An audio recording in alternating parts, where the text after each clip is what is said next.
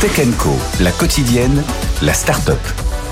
Voilà, je reçois le PDG de Pone Biometrics. Jean-Noël Georges est avec nous. Bonsoir Jean-Noël. Bonsoir François. Merci d'être avec nous euh, et vous êtes là pour euh, nous parler euh, de biométrie parce que en fait c'est un peu la spécialité de cette société Pone Biometrics. Hein, six ans de R&D, des articles scientifiques publiés. Vous avez déposé deux brevets aux US et voilà. Enfin, vous êtes dans, dans ce domaine-là à la pointe. Est-ce que vous pouvez nous présenter Pone Biometrics avant de nous expliquer pourquoi vous vous êtes spécialisé dans ce petit capteur que vous nous avez apporté Bien sûr, euh, Pone Biometrics, c'est le résultat de ce qui se fait mieux en Europe.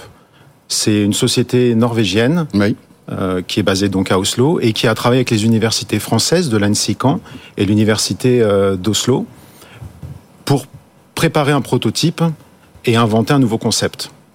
Euh, c'est ce concept qu'on a acheté. Donc Pone Biometric a acheté ce concept et a développé ce, produit que je vais vous présenter maintenant. D'accord. Euh, vous allez voir qu'il est, d'une simplicité euh, incroyable, mais on, va rentrer dans le détail. Donc, je disais, six ans de R&D. vous avez toujours été dans la biométrie? À Pone Biometrics alors, Pone Biométrique, le nom l'indique, hein, on, est, on travaille avec la biométrie. Il faut savoir que en Norvège et en Suède, il y a des sociétés qui sont leaders sur les sensors biométriques, donc les sensors qu'on va utiliser. Il y a trois grandes sociétés euh, qui fabriquent cette qualité de sensors biométriques et elles sont basées euh, sur le territoire nordique. Tiens, il y a une spécialité, euh... une particularité, on va dire, particularité. qui s'est Exactement. C'est étonnant. Alors. Euh, L'idée pour vous, enfin ce que pour, pour qu'on comprenne bien ce que vous mettez en place, c'est que grâce à cette technologie que vous, avez, que vous allez nous présenter, on n'a plus besoin pour s'identifier de rentrer des mots de passe, etc. C'est notre doigt qui fait la différence. Donc c'est l'empreinte digitale. Exactement. Juste peut-être un, un, petit peu avant, euh, François, j'aimerais vous montrer cela. Euh, comme je l'ai expliqué tout à l'heure, c'est alors vous nous montrez là une, un, circuit imprimé. Un circuit imprimé ce sont les six ans de recherche et développement. Vous avez ici ce qui se fait de mieux en Europe, comme je vous l'ai dit, c'est un bijou de technologie. C'est hyper fin. C'est ultra fin. Ça ressemble à une carte de crédit, en fait. Exactement. Peut-être qu'on peut pas voir à l'écran, mais l'écran fait moins d'un millimètre d'épaisseur, ainsi que la batterie. Donc vous avez ici ce qui se fait de mieux en termes d'électronique et de miniaturisation. de miniaturisation et également en termes de sécurité. Et on a réussi à rentrer cette complexité d'architecture dans un produit extrêmement simple. Donc ça, c'est le produit final. C'est le produit final. Qui ressemble à une petite calculatrice euh, qu'on a connue quand on était jeune. Mhm. Hein, c'est ça. Donc là, il y a... Euh, voilà. Et alors, ça sert à quoi et comment ça marche? Racontez-moi. Je vais vous expliquer. Vous avez un bouton on-off et vous avez un sensor biométrique. La première fois que vous allumez la carte, vous enrôlez votre biométrie. Donc je vais apprendre à la machine le, le, le, mon, mon, empreinte digitale, un peu comme je le fais sur l'iPhone avec euh, le Touch ID. Exactement le même principe. D'accord. Alors il est important de, de, savoir que ce ne sont pas les empreintes biométriques qui sont stockées, mais c'est un algorithme qui va transformer votre euh, empreinte biométrique en clé en secrète. pattern. Exactement. Et cette clé va être stockée dans un coffre-fort numérique qui s'appelle le Secure Element. Ok. Une fois que c'est fait, la carte vous appartient. Votre biométrie ne quittera plus jamais cette carte. La deuxième étape, c'est de la connecter à un appareil que vous souhaitez utiliser, un ordinateur, un téléphone. Là, vous allez utiliser les technologies de sans contact telles que le Bluetooth ou le NFC, Near Field Communication. Ok. Donc vous faites un pairing exactement comme quand vous êtes dans votre voiture. Pour euh, voilà, je, vais connecter au lieu de reconnecter mes oreillettes Bluetooth, je vais connecter votre appareil. Exactement. Ok.